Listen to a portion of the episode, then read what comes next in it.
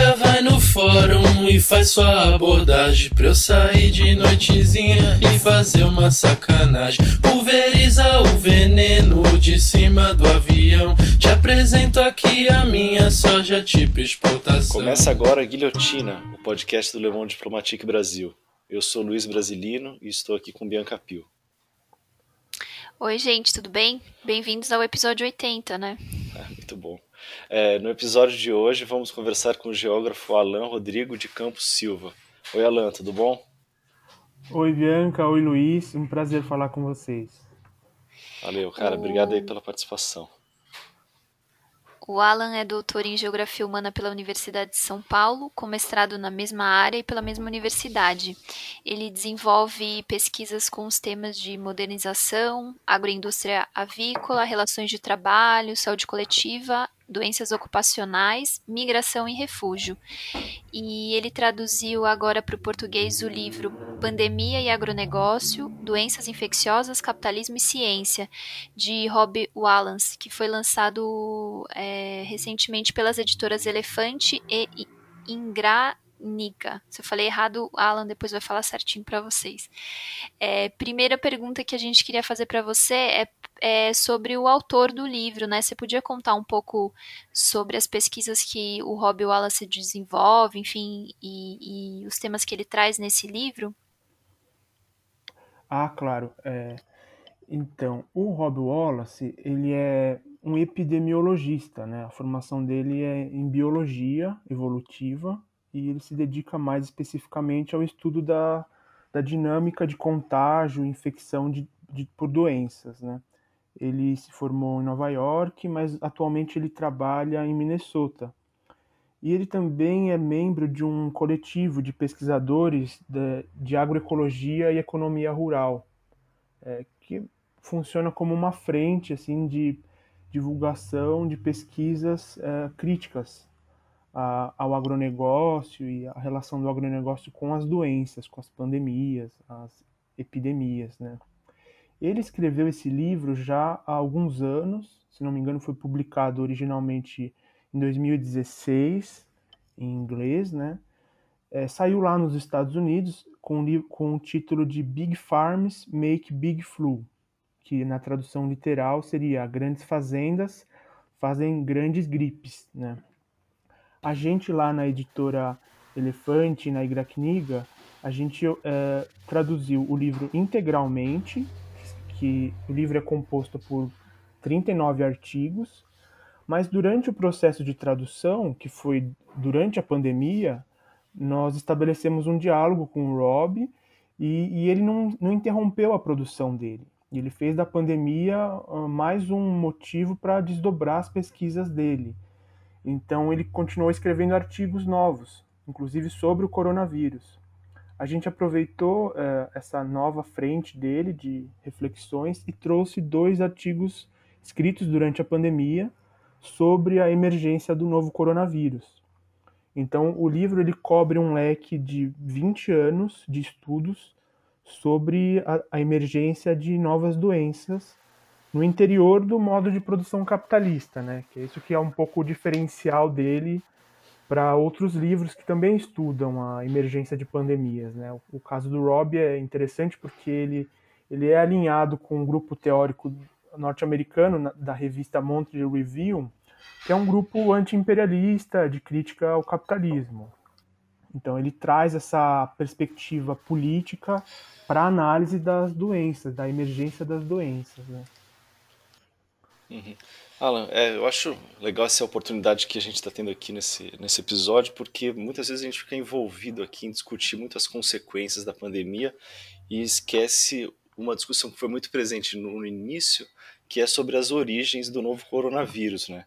E aí muito se uhum. falava sobre a questão dos morcegos, né, e do mercado lá de, de Wuhan, mas o livro vai numa outra direção, né, apontando a relação desse novo coronavírus com o agronegócio.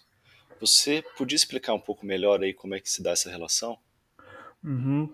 É, o interessante da abordagem do Rob é que ele não deixa uma pedra sem levantar. Ele, ele se relaciona com todos os argumentos que tentam uh, explicar a emergência do novo coronavírus.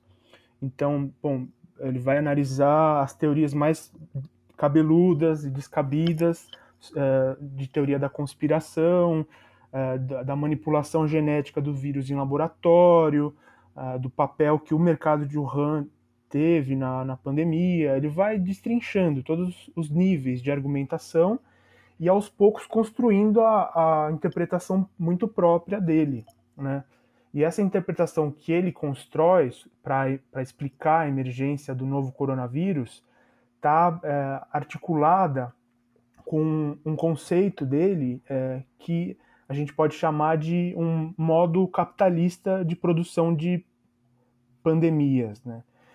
É, quando ele operacionaliza esse conceito, quando ele, ele tenta é, contrapor esse conceito ao caso concreto da, do novo coronavírus, uh, ele elege alguns objetos uh, específicos, uh, privilegiados para explicação. Né? Então, o, diversas pesquisas no início logo apontaram que o coronavírus ele é um vírus que, que encontra nos morcegos o seu repositório natural. Né? Então, é muito comum que os morcegos portem naturalmente diferentes tipos de coronavírus. O problema é que esse a gente chama novo coronavírus, porque até então não era conhecido, né? E aí ficou, ficaram duas explicações, duas explicações tentaram se mostrar com mais ênfase, né? Assim, colocar com mais ênfase. Primeiro que primeiro surgiu uma explicação bastante problemática que tentava culpar ou responsabilizar os hábitos alimentares dos chineses é, hábitos alimentares ditos exóticos, né? Então até é, é, várias notícias ou mensagens circularam dizendo assim, ah não, são, são chineses que comem morcego. E aí no contato direto humanos, morcegos, houve um transbordamento do vírus, né? O vírus se tornou capaz de infectar humanos. Essa foi uma primeira explicação que surgiu, né? Ela, ela é factível até determinado ponto, né? porque logo surgiram novas é, pesquisas que localizaram esse novo vírus, o SARS-CoV-2, em, um outro, em outra espécie de animais, que são os pangolins. E os pangolins, eles são uns mamíferos escamosos, eles parecem um tatuzinho, assim, mas no, nas Américas, no, no, Brasil, a gente não tem nenhuma espécie de pangolim. Eles são é, é, originários da Ásia, da África. E os pangolins, de fato, são consumidos como carne uh, na China, em Wuhan, Hong Kong, nas províncias do Sudeste Asiático, são consumidos como carne. E esse vírus foi localizado, foi localizado um, um vírus em pangolins que tem uma proximidade genética uh, com o vírus que infectou os humanos, que se tornou pandêmico, muito grande. É, uma proximidade maior do que os vírus encontrados em morcegos. E aí, qual é a conclusão que a gente tira disso? Que uh, os pangolins atuaram como uma espécie de hospedeiro intermediário para o transbordamento do vírus. Então, não houve um, contato, um contágio direto de morcegos para humanos. Essa descoberta, então, dos vírus em pangolins, ela já descarta aquela explicação bastante problemática que fala ah, existem chineses comendo carne de morcego. E é por causa do hábito exótico que agora a gente vive uma pandemia mas ainda resta a questão da, da, do consumo da carne de pangolim. E quando a gente olha para o circuito regional de produção de carnes é, exóticas na China, uh, com o que, que a gente se depara? O, cen o cenário, na verdade, ele é de uso intensivo de capital. É um, é um circuito capitalista de produção de carnes. O Rob chega a destacar que pouco antes da emergência da, do novo coronavírus, as carnes de pangolins chegaram a ser comercializadas é, por sistemas on-demand, sob encomenda e online, na internet. Então era possível você, em Hong Kong, encomendar uh, um quilo de carne de pangolim uh, pela internet, né? Hum. E é, chegar na sua casa, né? Uma carne potencialmente é, contaminada, né? É, e os, Uh, também tem um outro nível de, de interação entre morcegos e pangolins, né, que fecha um pouco a cadeia. é, que é, os morcegos eles podem ou simplesmente habitar as fazendas de criação de pangolins, né, que são cultivados, os, são produzidos os pangolins, ou até eventualmente uh, o guano do morcego pode ser usado como adubo para as fazendas, né, que eventualmente entrem em contato com os pangolins. Agora, é, desenhado um pouco esse cenário de transbordamento entre espécies de hospedeiros, o que é fundamental da análise do Robb é mostrar que o sudeste da China ele já vinha sendo apontado como um caldeirão para a emergência de novos vírus, novos patógenos, e não por causa das, dos consumos específicos lá, mas por causa da modernização da indústria de carnes lá que é o que está acontecendo com a carne de pangolim. Ela está passando por um processo de modernização capitalista, né? Então, se é, a gente, o, o, livro do Rob oferece vários artigos sobre a história da modernização da agroindústria, da indústria avícola, da indústria de, fran é, de porcos, é, em, em, diversos países do mundo, né? Então, a gente vai ao longo do livro, ao longo desses artigos, a gente vai tem, é, conseguindo se apropriar um pouco é, da história da, da, capitalização, da criação e do, da venda e do consumo de animais no interior do agronegócio e quais e, e, ele vai abordando quais são os aspectos desse novo agronegócio, do agronegócio de uso intensivo de capital e por que que esse agronegócio intensivo de capital ele tem um potencial pandêmico. Então, é, acho que seria importante explicar para para quem está ouvindo a gente como é que é o confinamento desses animais, né? É, que são, enfim, nessa escala do agronegócio e, e, e que elementos aí nessa forma de, de, de criação, enfim, de produção em, desses animais em confinamento que que são elementos relevantes para quando a gente está falando de, um, de uma pandemia, enfim, e de, e de novos, novas doenças surgindo, novos patógenos, como você falou. Uhum. É, o interessante é que antes da pandemia do novo coronavírus surgir, diversos é, pesquisadores já alertavam para a possibilidade de um vírus de potencial pandêmico atingir o planeta inteiro. E aí, bom, a partir das análises particulares, os pesquisadores desconfiavam de um ou outro vírus uh, ou uma outra região global, né? Então, uh, regiões que acabavam se apontando com potencial de produção de novas doenças, né? E essa análise do potencial para uma região inteira produzir novas doenças é, advém das condições concretas da criação de animais, né, como você estava dizendo. É, resumidamente, são três as razões que é, favorecem ou influenciam é, ou até determinam a emergência de novos patógenos. O primeiro é o chamado monocultivo genético.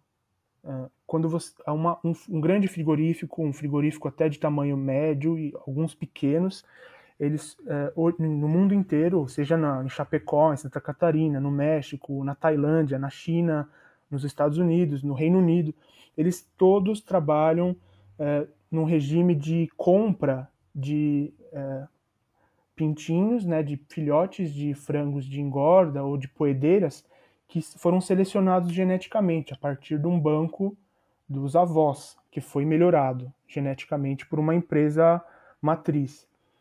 É, isso significa que um, um celeiro, uma planta de de engorda de frangos, ela faz, ela cria um ambiente de convivência é, de indivíduos praticamente consanguíneos. Então, a estrutura genética dos, dos frangos dentro de, um, de, uma planta de processamento, de uma planta de criação de frangos, é absolutamente semelhante. E isso é um problema, porque a, a própria diversidade genética entre animais de uma mesma espécie, ela atua como uma, uma espécie de barreira uh, de proteção para novas, nova, novos patógenos. Um vírus que eventualmente infecte um frango, uh, se ele tá, se esse frango, ele, se essa galinha, vamos dizer assim, ela está num bando uh, de quintal, um, até um bando selvagem, como de gansos, por exemplo, é, é muito mais improvável que o vírus consiga infectar um outro animal desse bando se esse outro animal for geneticamente é, diferente, não tão próximo. Né? Então, a estrutura do monocultivo genético ela, ela, é a, ela cria uma espécie de enfileiramento de animais suscetíveis e é, é, igualizados. Né? Então, um, um, animal infectado, uma cadeia inteira de animais vai ser infectado. Né?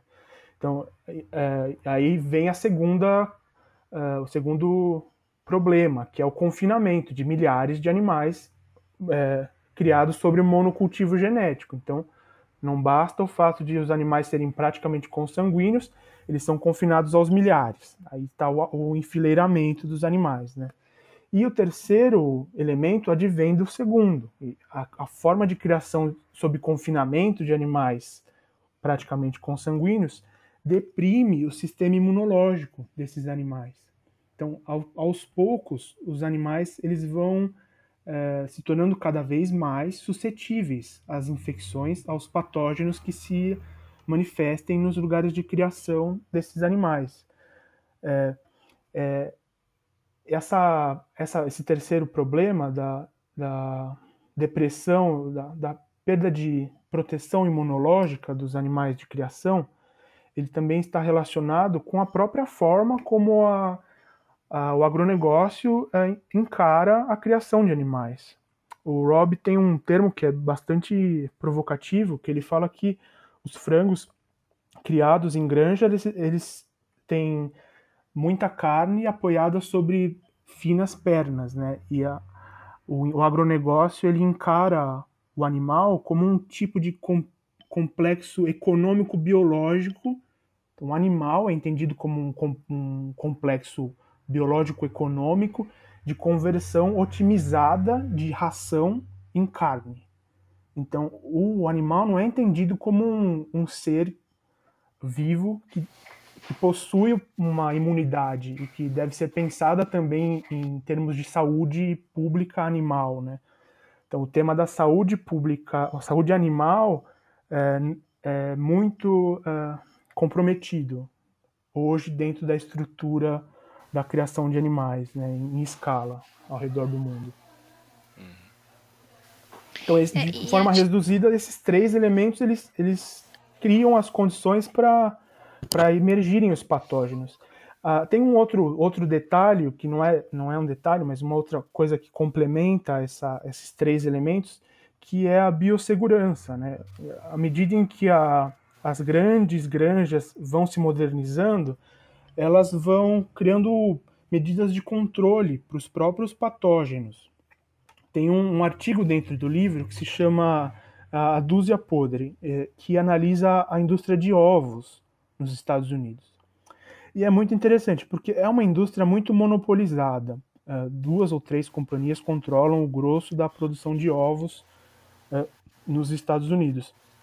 E essas grandes é, granjas, elas têm é, instrumentos de proteção de biossegurança, que significa dizer, elas conseguem filtrar uma parte dos patógenos para dentro desses ambientes de criação que passam a ser mais controlados. Só que isso também produz uma consequência contraditória, é, que é que uma vez que você elimine patógenos, vírus e bactérias que são de baixa é, patogenicidade, ou seja, que tem baixa capacidade de produzir doenças, é, uma vez que um, um vírus é, de alta patogenicidade entre nesse sistema, ele perde uma, um tipo de memória imunológica que ele teria obtido se tivesse convivido com patógenos de baixa patogenicidade. Então, a ideia aqui é que os vírus, de, vírus e bactérias de baixa patogenicidade, eles atuam como uma espécie de vacina natural para a criação de animais. E a biossegurança priva uh, os animais desse tipo de imunização parcial. Então, quando um lote de frangos ou, ou porcos é infectado, é, provavelmente já vai ser por um vírus uh, de, de nesses, nessas grandes granjas, por um vírus de alta patogenicidade. Os vírus de alta patogenicidade são justamente os que têm potencial pandêmico. Né? Então, você vê como a, a própria lógica sobre a qual o sistema de produção e criação de animais é, intensivo está montado é absolutamente autodestrutiva, ela é, é até antieconômica. Né? É, e acho que é, tem um, um, elemento a mais aí que envolve a cadeia né, do, do agronegócio e, e, e a forma como ela se estrutura que é, digamos que colabora ainda mais para o surgimento desses novos patógenos, que é o elemento do desmatamento né, e do desequilíbrio ambiental que você leva para determinadas regiões. Eu queria que você comentasse um pouco sobre esse, esse fator, né? Uhum. Esse fator é fundamental para a emergência de novos patógenos. Então, a gente poderia dizer que o livro do Rob não é só um livro sobre a indústria de frangos ou porcos, porque a própria, a própria agricultura intensiva, a criação de a produção de grãos, por exemplo, para alimentar ou não a, a, produção de animais, ela atua como uma espécie de fronteira né, que aumenta a interface eh, e o contato com novas cepas de vírus, com novas espécies de vírus. Eh, e nesse caso, tem dois exemplos que são muito ilustrativos. O primeiro é, tem, a, tem a ver com as aves. Né? As aves selvagens, principalmente as aves selvagens aquáticas, elas são repositórios naturais para diversas cepas de vírus de influenza, que são as chama chamadas gripes. E as, as, aves selvagens aquáticas, elas, é, um grupo dessas aves ainda é, é migratória. Então, a, elas, elas, ao longo da vida delas, elas forrageiam, se alimentam em diferentes áreas né, de uma determinada região. E, e uma vez que o agronegócio passe a ocupar essas as chamadas zonas úmidas dos planetas, do planeta, que são as zonas onde as aves migratórias selvagens fazem a, a, as suas, os seus pousios, é, essas aves perdem a área de pousio e passam a conviver de forma mais próxima com populações humanas ou com populações de aves em criação. Então, o desmatamento de áreas úmidas, de zonas úmidas do planeta, é, aumenta a interface com vírus de gripes. E é, existem zonas úmidas muito importantes, que são essas é, áreas de pousios para aves, em todo o planeta. Então, na China, por exemplo, o delta do Rio das Pérolas é uma, uma zona úmida que foi é, drenada de forma muito intensiva, justamente para a expansão da produção agrícola intensiva. Um exemplo mais próximo da gente aqui no Brasil é o Pantanal. Que o Pantanal ele é, ele abriga mais de 600 espécies de aves. E essas aves elas chegam a circular em, desde a Terra do Fogo, no sul da Argentina e do Chile, até as Montanhas Rochosas nos Estados Unidos. Então, são aves selvagens que circulam pela América inteira. E elas fazem pousios nas zonas úmidas do Pantanal. E a gente tem observado, inclusive no último mês, o Pantanal pegando fogo, né? Então, as queimadas e os desmatamentos sobre a, a zona úmida brasileira, que é o Pantanal, tá a todo vapor. Então, o que, que a gente é, entende disso? Que está aumentando a interface de contato entre repositórios naturais para vírus de gripe, novos vírus de gripe, inclusive, e a, a produção agroindustrial uh, brasileira. Teve um caso muito uh, central, assim, muito que a gente deveria dar muita atenção, uh, que foi eh, publicado neste mês, que uh, uma mulher que trabalha num, numa planta de processamento de porcos é, entrou em contato com um novo vírus né, que emergiu recentemente. Né? É, então, uma nova variante do vírus do, H1, do H1N2. Do H1N2. É, na cidade de Ibiporã, se não me engano, próximo a Londrina, é, no Paraná. É, esse vírus ele tem potencial pandêmico. E ele emergiu dentro de uma planta de processamento de porcos. Né? E isso leva a gente a, a, ligar um sinal de alerta. Quer dizer, estamos no Brasil criando condições para a emergência de novos vírus. Né? Então, o outro exemplo que eu, eu iria dar ainda é, diz respeito às áreas florestais, que é uma outra dinâmica, que tem mais mais relação com os mamíferos. Então, eu estava dizendo das aves, das zonas úmidas. Né? As zonas florestais têm muitas espécies de mamíferos que são repositórios de coronavírus, de diversas espécies de coronavírus, entre outros vírus. Né? É, então, um caso que é exemplar e que nós todos deveríamos aprender é o da ebola, né, na África Ocidental, no começo, no, por volta de 2013, 2014, 14, uma epidemia regional de ebola emergiu uh, na Guiné, atingiu outros países, ali a Serra Leoa, a Libéria, e chegou a matar mais de 11 mil pessoas. E a dinâmica de emergência do, desse novo vírus da, da ebola, que é uma variante já diferente do, do vírus anterior, é, ele, ele tem relação direta com uh, o desmatamento das florestas da África Ocidental. Então, a mesma dinâmica que eu estava descrevendo para o aumento da interface de contato para as aves está acontecendo nas áreas florestais do planeta inteiro. Então, no caso da, da África Ocidental, é, o que chama a atenção é que uh, o, o, polo, o, o centro, o, o, lugar de onde emergiu o novo vírus da ebola, ele é chamado, ele está na maior zona de savana da Guiné, e ele é descrito pelo Banco Mundial como uma das maiores reservas de terras agrícolas subutilizadas no mundo inteiro. Então, e justamente essa região tem sofrido com uma pressão muito forte do agronegócio uh, de uso intensivo de capital, que transforma a terra em uma espécie de ativo financeiro, um derivativo financeiro, uma, um papel para ser investido de forma abstrata e, gerar dividendos, mas também uh, a África Ocidental é uma região de expansão da produção intensiva de óleo de palma, e o óleo de palma, apesar de não, muitas vezes a gente não associar é, ao nosso consumo diário de alimentos, ele é um, um ingrediente fundamental para 80% dos alimentos industrializados. Ele entra na base de muitos alimentos industrializados como um ingrediente de fabricação.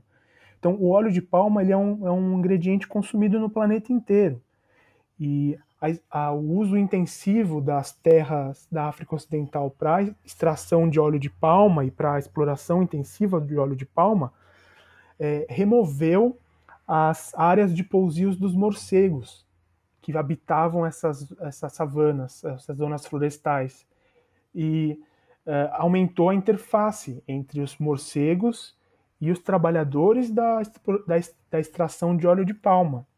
É, e tem um adicional, um agravante ainda, que uh, quando a gente, a partir do livro do Rob, quando a gente entende um pouco como é a relação de trabalho desse, desses, dessas pessoas que trabalham com extração de óleo de palma, a gente é, percebe que elas estão numa condição que daria para chamar de semi-proletarizada. Não, eles não são funcionários da, da Nestlé ou da, da Mars, das grandes companhias, mas eles trabalham para elas num regime é, de produção, é, de pagamento por produtividade, que não é suficiente para manter a vida deles. Então eles acabam tendo que ter um tipo de um lote rural para produzir as próprias coisas, para manter a subsistência. Então eles estão num tipo de, de sociabilidade que, que os coloca o tempo todo na fronteira com a, da expansão do agronegócio, e as zonas periurbanas, então as zonas periféricas das cidades, das capitais regionais da África, como Monróvia, né, Conakry, e, e foi justamente a partir dessa dinâmica de semi-proletarização e de uso intensivo das terras que o ebola transbordou sobre, os, sobre, as sobre a população da África Ocidental. Então, é, não é só o fato de transbordar que produz uma pandemia, é preciso existir uma, um circuito capitalista de produção e circulação de mercadorias e pessoas para que a, os suscetíveis, os hospedeiros suscetíveis, se alinhem em direção a um contágio de escala. E essa a modernização da África Ocidental montou esse cenário perfeito para a emergência da pandemia. E se a gente volta para o coronavírus, é isso que a gente é, percebe que está acontecendo no diversas regiões do planeta, mas ah, o caso do sudeste da China uh, se, a, se, assemelha de forma muito uh, contundente ao da ebola, no sentido do desflorestamento e do aumento do contágio justamente com os morcegos, que são os repositórios naturais do novo coronavírus. Né? Então, a gente vai percebendo esses circuitos regionais de produção de animais ligados com a agroindústria, né, e que dependem da expansão do agronegócio, do desmatamento, e ao, ao, na medida em que o agronegócio se expande, ele aumenta a interface com novos vírus. Recentemente, aqui no, no, no Brasil, um, um, biólogo ecologista, o Davi Lapola, ele afirmou categoricamente que a Amazônia é, com toda a probabilidade, o maior repositório de coronavírus do planeta. Né? Então, daí já fica a dica de o que estamos fazendo quando desmatamos a Amazônia e colocando o agronegócio no lugar, né? Uhum. Sim, eu ia te perguntar isso sobre a situação no Brasil, né? Porque você está falando das situações em outros lugares do mundo e, pensando aqui na nossa realidade em que o agronegócio tem tanta importância né, na, na balança comercial, na pauta de exportações e gerando esses mesmos impactos que você tem falado de destruição é, da floresta amazônica, mas não só, né, do, Senado, do Cerrado e outras. É, que, que cenário que você traça aí para a situação Eu, eu acredito que é, é, muito provável que o Brasil se torne uh, um produtor de novas, uh, novas cepas de vírus, muito em breve, porque o cenário é muito catastrófico atualmente. Uh, a forma como o desmatamento acontece na Amazônia é muito semelhante ao, ao como aconteceu na, no, na África Ocidental. A questão das, das, das regiões periurbanas, desse, desse, desses circuitos de circulação de pessoas, e isso que o Davi Lapola aponta. De, então, a Amazônia é um caldeirão fervente de, de vírus, de, é, de novos vírus, né? De, de, tanto de de influenzas, eventualmente, quanto de coronavírus e outros que a gente nem imagina que possa existir. Então, o desmatamento da Amazônia ele tem que ser entendido, antes de tudo, como um, um empreendimento proto-pandêmico. Desmatar a Amazônia é produzir pandemias. E a, a, experiência mostra que o ritmo do desmatamento e o ritmo de expansão do agronegócio está diretamente ligado, proporcionalmente relacionado com a emergência de novos patógenos.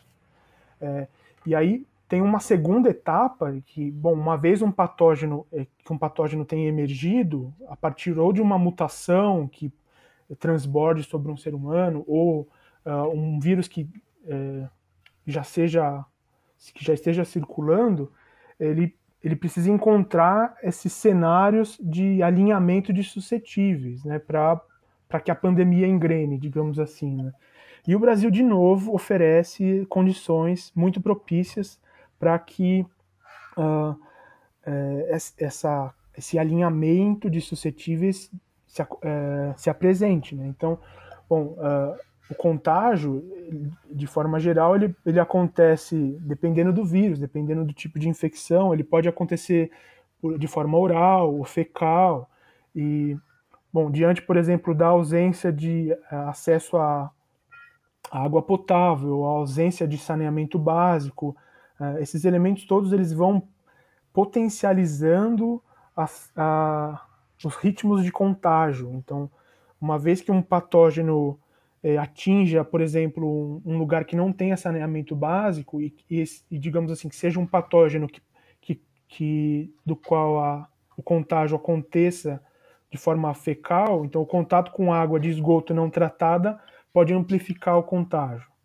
Então, então são todas condições que é, pioram a, a, o cenário né, para um, possíveis novas uh, epidemias ou pandemias no Brasil. Tem um outro aspecto que é interessante alertar, que é as, as relações bom, de trabalho mesmo no Brasil. Né?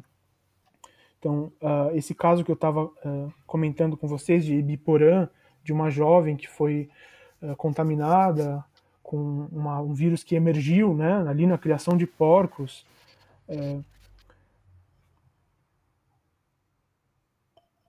ele, ele mostra como a própria indústria de criação de porcos, a indústria de criação de animais, ela tem uma alerta um pouco para como, a, como são as relações, né? Chama atenção para como são as relações de trabalho no interior das indústrias, né?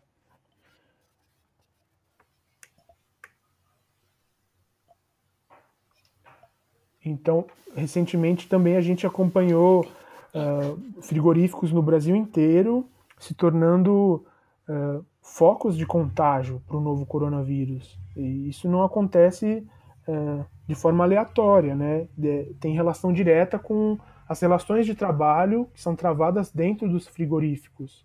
A ausência de equipamentos, é, a aglomeração no trabalho, então as pessoas trabalham muito próximas, praticamente ombro a ombro.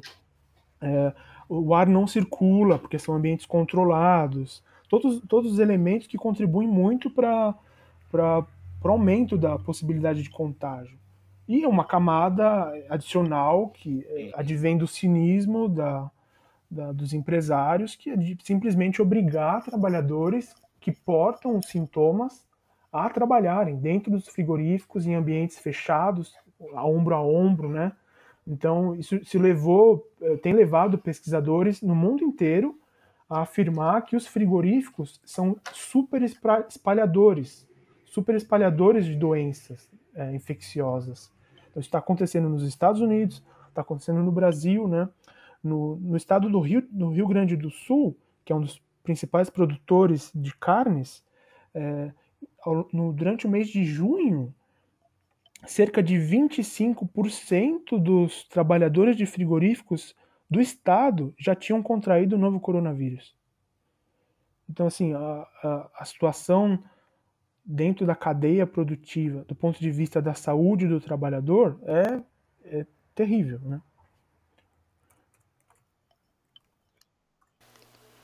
É, e, e, eu imagino que a isso se some as características aí do, do agronegócio brasileiro, né? Todo o seu histórico, é, o latifúndio, ou as questões, as denúncias recentes, né, dos casos lá da, da JBS, da BR Foods, o, acho que até no, no livro, né, fala de um, de um caso onde o Brasil exportou frango contaminado com gripe aviária. É, é que, então é o isso, agronegócio né? brasileiro não tem uma é, fama boa, e... né? Mas o agronegócio no mundo, né? Um caso que é interessante recentemente, é, nós fizemos um debate com o Rob Wallace para o Fórum Popular da Natureza, né? Tá até no YouTube, quem quiser é, recuperar lá o debate. E para discutir com a gente aqui no Brasil, o que, que o Rob fez? Ele começou a mapear um pouco um jogo cruzado das grandes empresas do agronegócio entre o Brasil e os Estados Unidos. Então, a, a Cargill, por exemplo, ela está envolvida com a morte de, de ambientalistas no Brasil. E, uh, a Cargo Holdings, por exemplo, que é uma empresa lá de, de Minnesota, está é, relacionada com essa, esse circuito bem é, assustador né, de repressão dos movimentos uh, ambientalistas. E, ao mesmo tempo, a JBS, a gigante brasileira, que, como você bem lembra, está envolvida em escândalos, dos, tanto ambientais quanto uh, morais, né? É, sanitários de todas as ordens, né? A, J, a JBS ela é controladora de marcas é, de, de, processamento de carnes no planeta inteiro. Então, lá nos Estados Unidos, a JBS ela controla plantas de processamento de carnes que são denunciadas por, uh, pelas relações abusivas de trabalho uh, e muitas vezes essas, essas plantas nessas plantas trabalham principalmente a população negra norte-americana então acaba, acaba acontecendo um tipo de cruzamento é, fúnebre, funesto da exploração das classes trabalhadoras pelo agronegócio, né, que está diretamente relacionado com as doenças né, ocupacionais. Então, o, a, um, um vídeo documentário que é muito interessante, que vale a pena conferir, se chama Carne e Osso, e mostra assim em detalhes como é o dia a dia de um trabalhador de, uma, de um frigorífico. Né? A regra geral é que você vai desenvolver uma doença crônica, um distúrbio ósseo-muscular, que com toda a probabilidade é, você vai carregar para o resto da vida. Uma doença crônica é uma doença que você não, não, não consegue mais se curar, né? Então, uma lesão crônica nos braços, nos ombros, nas mãos, por causa da forma do trabalho mesmo, o trabalhador vai carregar para o resto da vida. E esses, trabalhos, esses trabalhadores são descartados, assim, com uma frivolidade semelhante ao, ao a qual os, os, o agronegócio descarta as carcaças dos animais que não, vai, não vão ser aproveitados. Então, é, realmente, o agronegócio no, no mundo inteiro, ele, é, ele trabalha com em cima dos custos sociais, ambientais e sanitários né, que ele impõe às populações do planeta. E, ademais, essa camada de potencial de produção de pandemias. Então, acho que que o livro do Rob traz com toda a força é a afirmação muito bem fundamentada que o agronegócio é um empreendimento autodestrutivo em escala global, em, diversas, em diversos níveis, né? Uhum. Sim. Olha, o agronegócio, pensando, ele, se, ele estaria se defendendo aqui, né? Eles sempre usam a carta da produção de alimentos, né? Inclusive a gente vê na, na TV, né? Uma grande emissora aí, todo dia falando sobre o que o agronegócio produz e tal. É, jogando até com a questão da, da direto da, da, da, população mundial, de que precisa alimentar esse uhum. povo todo e tal. Então, que talvez essas tecnologias fossem necessárias. Mas eu queria até discutir alternativas no segundo momento, a pergunta na verdade não é essa. É, eu queria te perguntar sobre quais são esses alimentos que são produzidos né, por esse modelo e qual o impacto que eles têm, não só no meio ambiente, mas também na população. Uhum. É, bom, é, tem um tema que você tocou muito, muito interessante que é o da fome, né? Tem um artigo no livro do, do Rob que é, aborda justamente esse, esse problema. Né? O artigo se chama A Pegada Alimentar de Quem? E é um artigo muito interessante que discute uh, um, uma apresentação que o, um pesquisador chamado Jason Clay, que é ele é um funcionário da WWF, a, a ONG gigante uh, ambientalista global. Ele atua lá num setor que é bastante complicado que se chama transformação de mercados, né? que é uma frente da WWF para produzir um tipo de incidência política sobre as grandes corporações. Né? E eles, esse Jason Clay, então, que é da WWF, ele escreveu um artigo em que ele, ele se propõe justamente essa pergunta, né? Como que a gente resolve a fome no planeta, né? Ele se fez essa pergunta, né? E, e tendo como interlocutor uh, privilegiado o grande agronegócio. Né? E o que esse Jason Clay argumenta é que, em detrimento da produtividade, uh, nós deveríamos, como planeta, como sociedade global, entregar de uma vez a produção de alimentos para o agronegócio. Né? Então, tem um caso interessante que é o da Mars, a, a, do M&M's, né, a grande uh, produtora de chocolates, que é, ela está financiando agora um projeto de mapeamento do genoma do cacau, do cacaueiro, uh, e é um projeto que se, se, pretende ser de livre acesso. Então, está financiando um mapeamento do genoma do cacau para que todo mundo, em tese, tenha acesso a, a ao cacau uh, geneticamente, né, para produzir um incremento uh, de produtividade, é um, um, tipo de investimento em engenharia genética, que incrementaria a produtividade e que diminuiria uh, a área de produção. Então, em tese, até isso poderia diminuir a, o desmatamento, né? Então, se você diminui a área de produção, você diminui o desmatamento uh, e forneceria maior quantidade de alimentos por menor área produzida, né?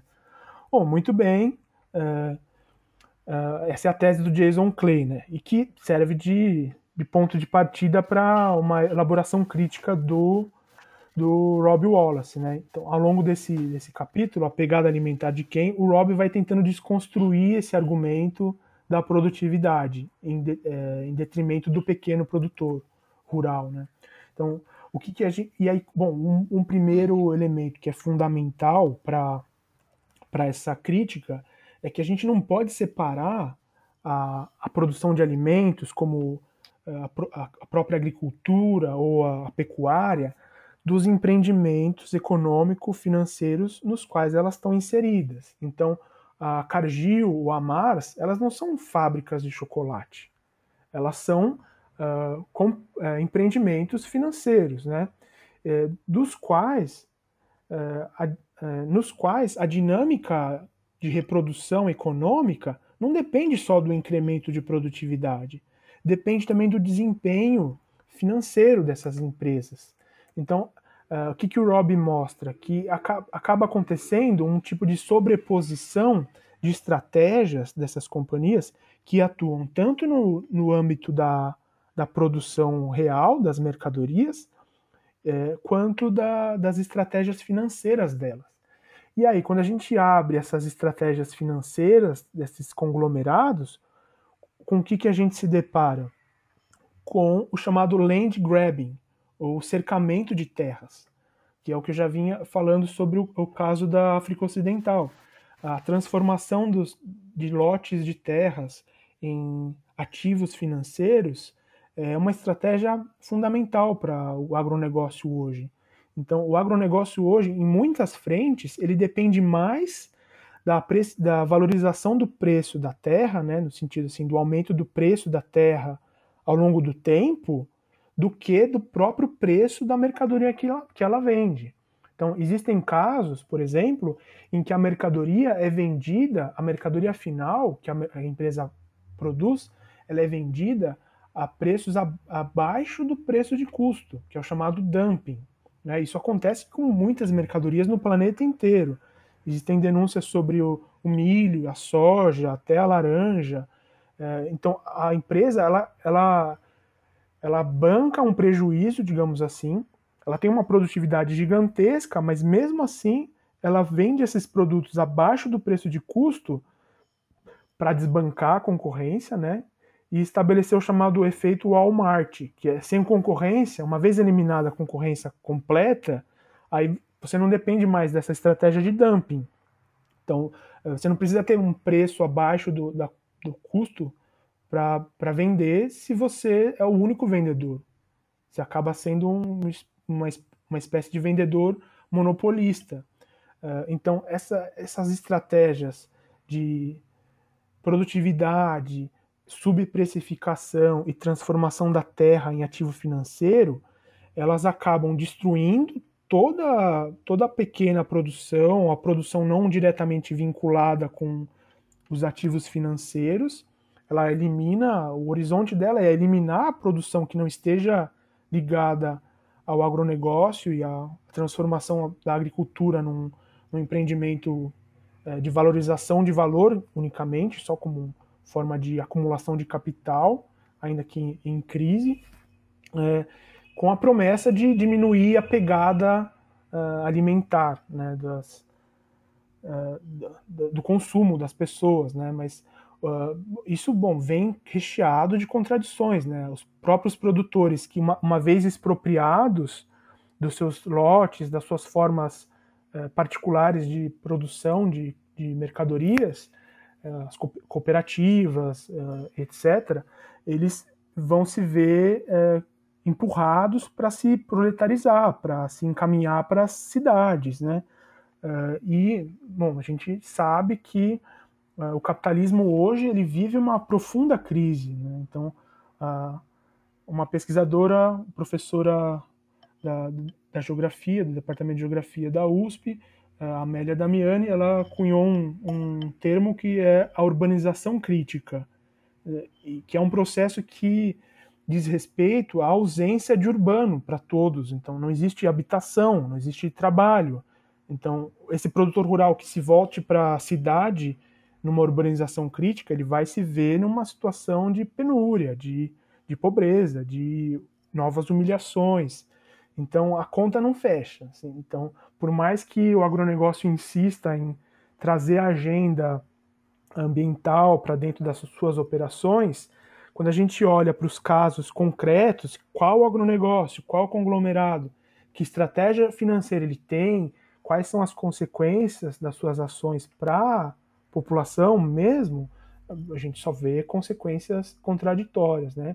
Em muitos casos, como o próprio Rob Wallace fala, é, não passa de um, um, chamado greenwashing, que é uma chamada, um chamado de é, a chamada uh, lavagem verde, né? É um, é um tipo de, de embalagem verde, né? Só uh, um uso propagandístico da pauta ambiental que traz consequências muitas vezes uh, negativas para para as populações em geral. E só para amarrar um pouco com a coisa da pandemia, o problema todo está em que a expansão do agronegócio ela tira do jogo uh, as formas de produção agrícola e pecuária que ainda incorporam aquelas barreiras uh, de proteção epidemiológica e dá espaço para o agronegócio produtor de pandemias. Então, acaba parando de fazer sentido você medir pegada alimentar, é, porque a empresa compensa ambientalmente a emissão de carbono, se aquele empreendimento como um todo é protopandêmico, né? Então, é, acaba criando essa situação perfeita mesmo para novas pandemias, quando você tira de jogo o produtor que ainda contempla barreiras de proteção epidemiológica e coloca no lugar uh, o grande agronegócio que não só não tem essas proteções epidemiológicas, como catalisa a produção de novas é, epidemias. Né?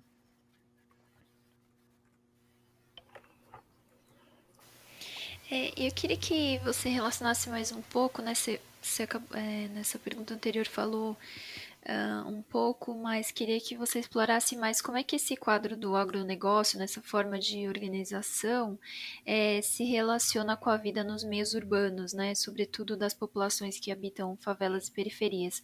Porque você já mencionou a questão da financiarização das terras, né? Que os preços acaba, é, acabam expulsando esses pequenos produtores. É, enfim, eu queria que você falasse um pouco mais e como isso impacta na vida de quem está uhum. na eu cidade. Eu acho que essa mesma né? dinâmica que a gente é, observa para transformação da terra agrícola em ativo financeiro, a gente pode aplicar para o solo urbano. Então, hoje o solo urbano ele também é encarado como uma espécie de ativo financeiro. Então, uh, ah, para um proprietário de imóveis na cidade, muitas vezes vale a pena financeiramente ele deixar o imóvel fechado, não alugar para ninguém, porque ao longo dos anos o preço daquele imóvel vai aumentar. Então, ele depende única e exclusivamente uh, de uma especulação imobiliária para manter aquele patrimônio. Então, é, essa, esse tipo de estratégia financeira que, eh, ao qual os imóveis urbanos estão submetidos é muito análogo à estratégia do agronegócio, né? E se a gente vai buscando a origem desses capitais, né, que estão investindo no agronegócio ou até na, nos imóveis urbanos, a gente vai começando a achar um, um fundo comum, né? Então, uh, tem casos, tem casos assim que são uh, impressionantes. Por exemplo, até os fundos de pensão que são uh, os fundos que uh, os trabalhadores investem as, os seus fundos de garantia, digamos assim, uh, para recuperar eles no futuro, eles, eles passaram a ser administrados, né? E esse, essa grana dos fundos de pensão é investida em diferentes empreendimentos né, ao redor do mundo. E o que a gente observa é que até os, o dinheiro, digamos assim, da aposentadoria dos trabalhadores de diversos setores, ele é usado para é, engrossar esse caldo da especulação imobiliária, tanto no campo quanto na cidade. Então, a, a, o capitalismo financiarizado global, como um todo, ele converge para a transformação da, da terra, tanto urbana quanto rural, em um ativo financeiro. Na prática, isso significa uh, ausência de moradia para uma parcela considerável da população. Então, a favelização, a as populações muitas vezes que são uh, que moram na rua, populações de rua, ou até o confinamento uh, de uma parte da classe trabalhadora, uma parte considerável da classe trabalhadora a imóveis de aluguel, tem relação direta com o momento atual do capitalismo, que faz da, dos ativos financeiros uma, uma estratégia fundamental para a sua reprodução. Né? Então, se a gente tira da conta do trabalhador, da classe trabalhadora, o quanto ele gasta de aluguel, ou se, se sai da conta, uh, digamos assim, social e epidemiológica, o fato dele morar num lugar que não tem água encanada nem esgoto, né, a gente eh, percebe um pouco qual é a pressão que o capitalismo global exerce sobre, sobre as populações, tanto urbanas quanto rurais. Né? Então, de forma geral, é possível afirmar que as mazelas da classe trabalhadora urbana no mundo têm relação direta com a, a força do capital global. Então, né? É, e, e, pelo que a gente conversou até agora é, com você, que você, enfim, explicou, a tendência é que as pandemias se tornem mais comuns é, em consequência dessa forma de organização, né? do agronegócio, é, então, da produção de tentando trazer mais um, um artigo do livro do Rob, tem, uh, dentro do Pandemia Agronegócio, tem um artigo chamado Segurança Nacional. E o artigo fala um pouco do frenesi que surgiu, principalmente depois do ataque de 11 de setembro, uh, com os, os ataques uh, biológicos, as armas biológicas usadas por potenciais terroristas, né? Em função desse pânico global, começaram a, a surgir ao redor do planeta diversos laboratórios de é, biossegurança de um nível mais alto que manipulam novos vírus ou que é, até produzem eventualmente é, experimentos de aumento de virulência para vírus, tentando antecipar um pouco essas armas né, que podem ser, poderiam ser usadas por terroristas. O Rob apresenta isso de um jeito muito inusitado, porque ele, ele recupera um estudo que foi feito com os funcionários, os trabalhadores desses laboratórios. E a partir de um estudo que ele é, um, estudo de estocástica, ou seja, um estudo de estatística, de probabilidade estatística, ele demonstra a probabilidade de um funcionário de um laboratório de segurança nacional, é, desses laboratórios de biossegurança, portarem é, por acidente o vírus no corpo ou ser infectado e carregar esse, esse vírus para dentro de uma, de uma linha de uma linha de um alinhamento de suscetíveis dentro de uma grande cidade. Então, esses laboratórios todos estão é, nas regiões de é, regiões muito urbanizadas. Então, tem até um laboratório em Wuhan que é de nível 4, né? Então, o que a gente acaba percebendo é que até os esforços é, de biotecnologia, do jeito que eles estão postos, eles são muito contraditórios. Eles acabam também portando potenciais para um potencial para a produção de novas epidemias ou pandemias. Né? Então, a frente de emergência de novas, uh, novos patógenos, ela é infindável. Assim. Então, é, não se trata mais de uma questão uh, simplesmente é, moral ética em relação ao tratamento mais humanizado dos animais, não se trata mais de uma questão de simplesmente de justiça social e econômica. Ah, o cenário agora é atingir um outro patamar, é, um, é uma a, a estrutura global do capitalismo ela, ela já pode ser entendida como uma ameaça existencial à humanidade. Então, é, esse é o patamar que nós chegamos. E enquanto isso não for interrompido, uh, a ameaça existencial à humanidade vai permanecer como uma espécie de teto de aço sobre as nossas cabeças. Né? Ora, para falar um. Uhum. É, até porque toda essa pandemia atual, né, ela não gerou nenhuma discussão, né, a respeito disso, né? Você vê, eu fui pesquisar para ver se tinha algum representante do agronegócio discutindo essa questão e Assim, o que a gente viu foi o contrário, né? Porque as, os grandes frigoríficos eles aproveitaram a pandemia para se apresentarem para a sociedade como um setor essencial, né? E em função disso obrigarem os seus trabalhadores a irem ao trabalho, mesmo com as condições propícias para serem contaminados. Né? Então, o agronegócio é cínico. O capitalismo, de forma geral, ele, ele porta esse cinismo. Ele, ele, a lógica dele é transformar tudo em ativo de valorização de dinheiro. Então, enquanto esse mecanismo não for interrompido, uh, não, a gente não vai encontrar por livre e espontânea vontade do agronegócio uma vontade para se metamorfosear, porque na sua, no seu DNA ele já está comprometido, sua lógica ele está comprometido, né? Que DNA, que né? DNA, né? é, oh, eu queria te perguntar sobre, sobre alternativas, Alan. Como frear esse mecanismo e tal? O que, que você pode falar sobre os caminhos para a gente olhar? Eu não sou eh, muito estudioso da, da das práticas, uh, não sou especialista, né, nas práticas alternativas.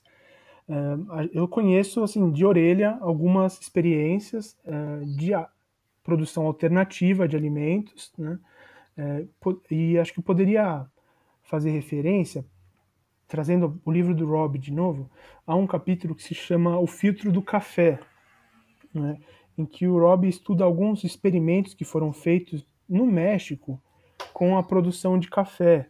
É, foram, foram experimentos que é, mapearam é, diferentes formas de produzir café numa fazenda.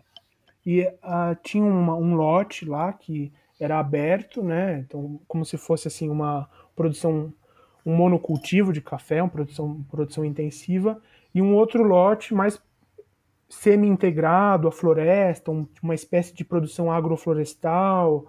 Uh, e uh, os experimentos foram mapeando uh, o surgimento de, de pragas, né? então formigas, eh, entre outras pragas que foram atacando os pés de café, né? e inclusive em cima dessas pragas uma camada de animais que fazem o controle dessas pragas. Então, aves, morcegos, né? E o experimento tentou mostrar as diferenças entre as formas de produção intensiva e outras formas, né? Mais integradas ou mais plurais, né? É, na verdade, o experimento tentava é, mostrar para a gente o nível de complexidade que aquela produção de café tinha obtido, né, quando tentava se integrar a outras formas de produção. E eles conseguiram mapear uma cadeia de uma espécie de cadeia é, de cooperação entre insetos e animais que faziam uma espécie de regulação para o controle de pragas. Então, é, de novo, espécies de animais que potencialmente portam uh, vírus, elas podem ser autocontroladas por sistemas de produção que integram a, os, os riscos epidemiológicos às suas estruturas produtivas. Né? Então, a partir do livro do Rob, o que a gente pode afirmar é que uh, até hoje a proteção epidemiológica ela é praticamente uma variável ignorada da produção agrícola. O, o, pouco de experiência que a gente consegue observar ainda na produção comercial, ele é quase que intuitivo, assim. Então, por exemplo, a criação de galinhas de quintal, é, qualquer produtor rural de galinhas, ele vai te dizer que ele se sente protegido com aquela variação uh, de, uh, de espécies, né, que o cruzamento em loco dos animais oferece, né. Então, isso é uma coisa que o Robbie uh, insiste muito. devemos abrir mão da, do, do, monocultivo genético. Os animais devem ser reproduzidos em loco. Ele fa até faz uma brincadeira assim: tem alguma razão para todo aquele sexo quente na floresta. Não é à toa que isso acontecia.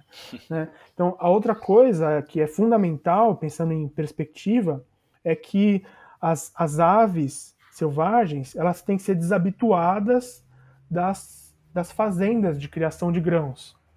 E como que isso é possível? Né? Recuperando as zonas úmidas, onde elas faziam seus pousios. Né?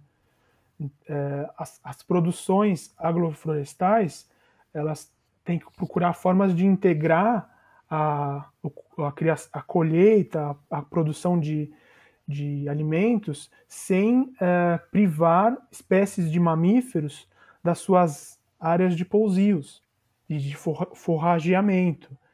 Isso diminui também a, a, a área de interface entre as, as, as espécies de animais portadoras de vírus e as populações de trabalhadores que estão em contato com esses animais potencialmente. Então, a experiência mostra que o monocultivo, tanto agrícola quanto pecuário, é o, o dispositivo, digamos assim, que tem que ser desarmado. Né? Então, qualquer experiência que tenha por princípio desarmar o monocultivo, tanto de plantas quanto de animais, ele já é bem-vindo. Né?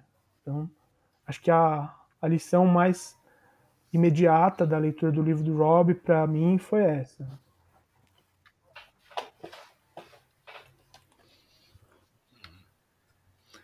Tá bem. Legal, Alan. Muito obrigado. Bianca, você... é isso, Eu né? acho que é isso, é isso. Encerramos com essas questões aí de outras possibilidades, né? Sim. Alan, Beleza, muito obrigado, obrigado, obrigado a você, Luiz, Bianca e ao Le Monde pela oportunidade de conversar um pouquinho mais sobre o livro do Rob. E fica a sugestão aí para procurar mais sobre o livro e sobre os debates que a gente faz a partir dele. Uhum. É, a gente vai colocar o link dos documentários, os links dos documentários citados e também é, em breve a gente vai ter uma resenha do livro no site e aí a gente inclui também o link no post. E também o link, né, pro livro. O link para quem quiser comprar o livro a gente coloca também, com certeza. Beleza. Tá bom, gente. Bianca, é isso? Sem recados? Até semana que vem? Não, o recado é assine o Diplomatique. A gente não está nas bancas ainda, não estamos conseguindo voltar, mas a gente voltou a imprimir e entregar para os nossos, nossos assinantes. Então é super, super importante que a gente tenha, é, aumente o número de assinantes. Então é isso. Para quem quiser assinar, é o nosso site é diplomatique.org.br barra assine. Tá bom. Falou, pessoal. Fechou, até gente. semana que vem. Um abraço, tchau. Valeu. Brixton.